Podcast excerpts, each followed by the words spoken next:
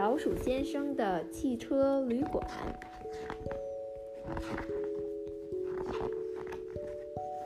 老鼠先生拥有一家汽车旅馆，他独自经营，凡事亲力亲为。这是一个非常整洁的地方。这天，镇上有个盛会要举办，于是旅馆里来了很多客人。办理入住登记的地方排起了长龙。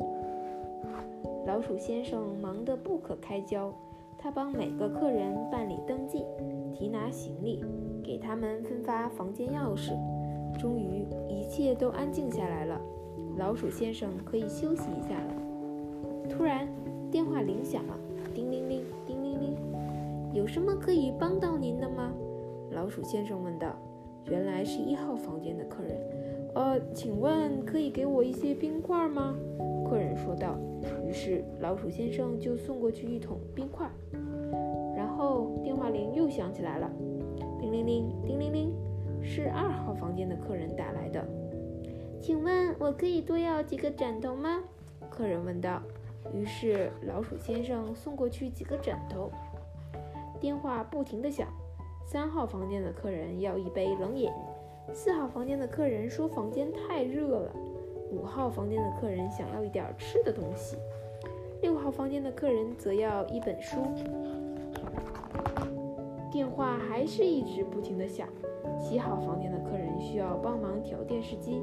八号房间的客人把钥匙弄丢了。而九号房间的客人，则只是想找人聊聊天。老鼠先生真是累到了极点。电话又响起来了，但他没有接听。电话响了又响，没有停歇。客人来到大堂，想知道出什么事了。他们看到了老鼠先生疲惫的样子，他们知道自己必须做点什么。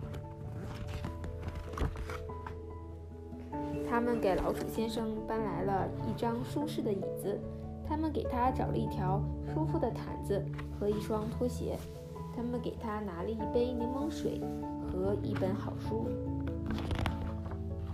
这时，客人们终于可以休息了，他们也很疲惫。还需要我们为你做点什么吗？他们问道。但是老鼠先生没有回答。他很快就睡着了。